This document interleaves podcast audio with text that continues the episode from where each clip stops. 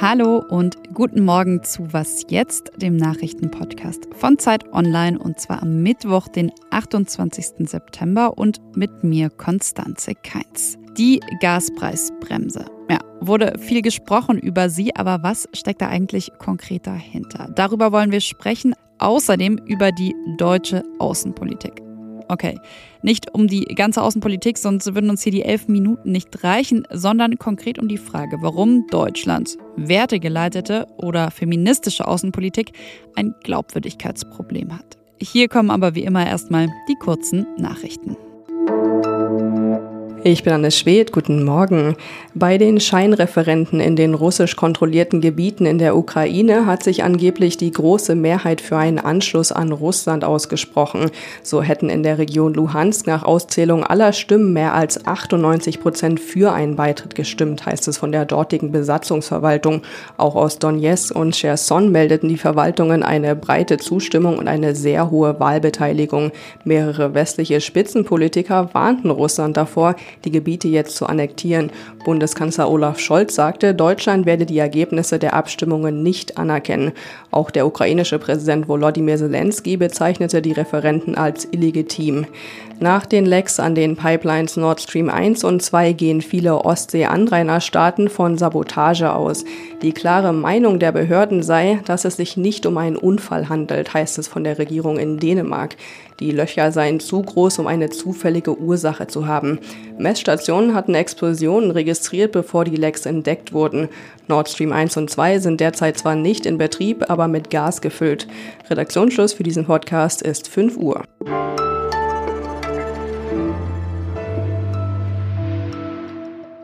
Eigentlich wollten heute der Bundeskanzler und die Ministerpräsidentinnen und Präsidenten der Länder zusammenkommen, um über das dritte Entlastungspaket zu beraten. Eigentlich, weil Olaf Scholz nun in Corona-Isolation sitzt und das Treffen auf kommenden Dienstag verschoben wurde. Die Länderchefinnen und Chefs, die wollen sich aber trotzdem schon mal treffen, denn die Frage, wie wir in der Energiekrise durch den Herbst und Winter kommen, die drängt ja schließlich eine Lösung, ein Instrument gegen die hohen Gaspreise. Ein Gaspreisdeckel. Endlich eine Begrenzung der Preise. Und eine Gaspreisbremse. Eine Gaspreisbremse soll also helfen. Wie genau, das diskutieren heute wahrscheinlich die Ministerpräsidentinnen und Präsidenten der Länder und ich will es von meinem Kollegen Zacharias Zacharakis wissen. Hi Zacharias. Hallo Konstanze.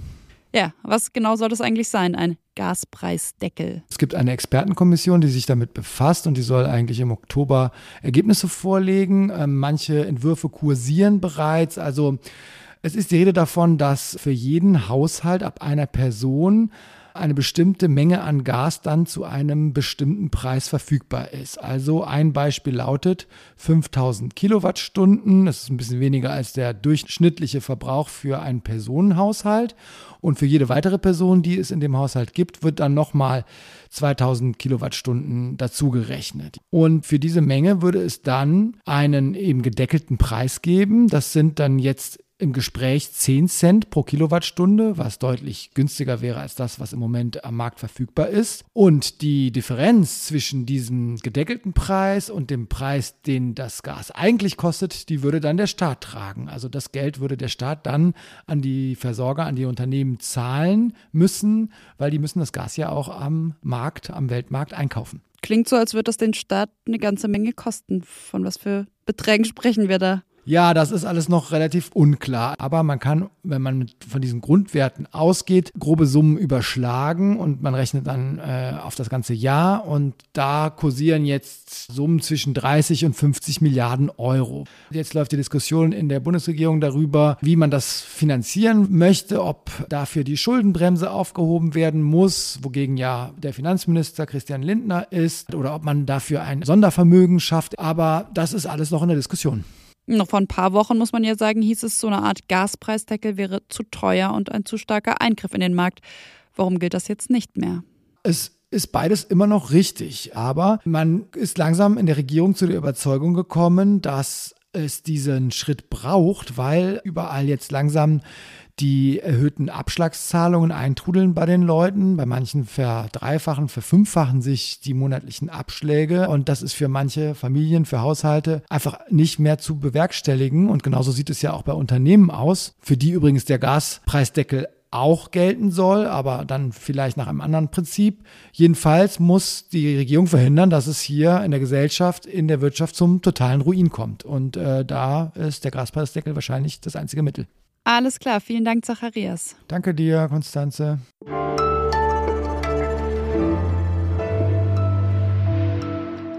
Und sonst so?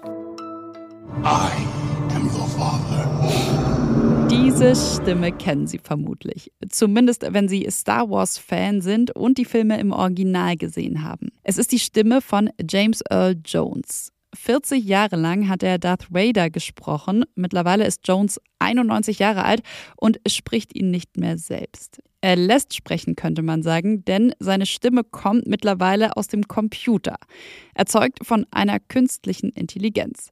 War übrigens auch schon in der Star Wars-Serie, die im Mai gestartet ist, der Fall. Vielleicht haben Sie es ja sogar erkannt, dass diese Stimme aus dem Computer kommt. Anakin's gone. I'm what remains.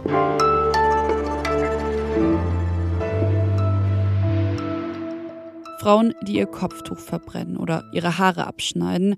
Solche Bilder von Iranerinnen, die es mit dem Regime aufnehmen und gegen die staatliche Unterdrückung demonstrieren, die gehen seit dem Tod von Mahsa Amini um die Welt. Die 22-jährige Iranerin war ja von der Sittenpolizei festgenommen worden, weil ihr Kopftuch zu locker gesessen hat. Wenige Tage später starb sie dann in Polizeigewahrsam, mutmaßlich, weil sie schwer misshandelt wurde. Ungefähr zur gleichen Zeit, also auch letzte Woche, hat Bundeskanzler Olaf Scholz vor den Vereinten Nationen in New York eine Rede gehalten. Und da hat er gesagt, und zugleich stehen wir in der Pflicht, die Menschenrechte überall und zu jeder Zeit zu achten und zu verteidigen. Deutschlands Außenpolitik versteht sich als wertegeleitet. Sie ist auch feministisch, wenn man an Annalena Baerbocks Worte denkt. Aber spätestens mit Blick eben auf den Protest der Frauen im Iran findet meine Kollegin Samia Shafi, Deutschlands wertegeleitete Außenpolitik hat ein Problem. Über ihren Kommentar für Zeit Online will ich deshalb mit ihr sprechen. Hi Samia. Hallo Konstanze. Du schreibst ja von einem Problem, aber ist es denn nicht erstmal richtig, wenn der Kanzler von einer wertegeleiteten oder die Außenministerin von einer feministischen Außenpolitik spricht? Ich bin grundsätzlich ein großer Fan von wertegeleiteter Außenpolitik und dazu gehört für mich auch, äh, sich für Rechte, wie es so schön heißt, Rechte, Repräsentanz und Ressourcen von Frauen einzusetzen, also die feministische Außenpolitik. Problematisch finde ich, wird es dann aber, wenn diese Politik eben nicht viel mehr ist als ein Lippenbekenntnis oder wenn sie sehr selektiv angewandt wird, nur da, wo sie gerade nicht stört. Was kommt dir denn da in den Kopf? Ja, wenn wir jetzt nur auf die vergangene Woche schauen, da ist das, finde ich, ziemlich schmerzhaft sichtbar geworden, wenn man die Reisen des Bundeskanzlers verfolgt hat. Du hast schon erwähnt und auch schon eingespielt, einen Teil der Rede, die er in New York gehalten hat vor der UNO-Vollversammlung. Das war am Dienstag der vergangenen Woche. Da hat er eben diesen schönen Satz über die Menschenrechte gesagt und auch ganz viel anderes, was man natürlich unterschreiben kann und muss. Er hat über den russischen Angriffskrieg gesprochen. Er hat auch Länder aufgezählt, wo man hinschauen und handeln müsse, weil die Menschenrechtslage so prekär sei. Er hat aber ganz viele andere Länder nicht genannt und ganz besonders ein Land nicht genannt, was unbedingt auf so eine Liste eigentlich gehören würde, müsste wenn man die wertegeleitete Außenpolitik konsequent anwenden würde, das ist Saudi-Arabien. Stattdessen ist der Bundeskanzler aber nur ein paar Tage später nach Saudi-Arabien und noch in andere Golfstaaten gereist. Und da ging es ihm aber eben nicht in erster Linie um Menschenrechte, logischerweise bei dem Besuch, sondern es ging ihm darum, Deutschlands Versorgung mit fossiler Energie zu sichern. Er hatte eine hochkarätige Wirtschaftsdelegation dabei. Es ging um Energiepartnerschaften. Und vom Kanzler waren nur sehr freundliche Worte zu hören und über Menschenrechte eben sehr wenig. Mhm. Also eine wertegeleitete Außenpolitik, bei der eben mit zweierlei Maß gemessen wird. Wie müsste denn eine wertegeleitete, eine feministische Außenpolitik stattdessen gerade aussehen? Es ist natürlich viel leichter zu kritisieren, als zu sagen, wie man es machen könnte. Politik ist ja eben nicht nur wertegeleitet, sondern es geht auch um Interessen. Es ist der Job des Kanzlers, deutsche Interessen in der Welt zu vertreten.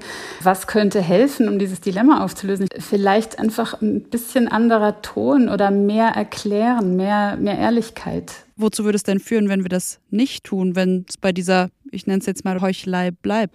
Dann haben wir einfach ein Glaubwürdigkeitsproblem, weil die anderen Länder, denen wir eben Vorträge halten über Völkerrecht oder über Menschenrechte, die sind ja nicht blind, die hören nicht nur unsere Worte oder die Worte der deutschen Bundesregierung, sondern sie sehen eben auch die Taten. Danke an dich. Danke dir, Konstanze. Und das war es schon wieder von Was Jetzt am Mittwochmorgen. Sie können uns wie immer gerne schreiben an wasjetzt.zeit.de. Ja, und wenn Sie wollen, dann hören wir, also Sie und ich, Konstanze Keins, uns heute Nachmittag wieder. Ich moderiere dann nämlich auch das Update von Was Jetzt. Bis dahin, tschüss.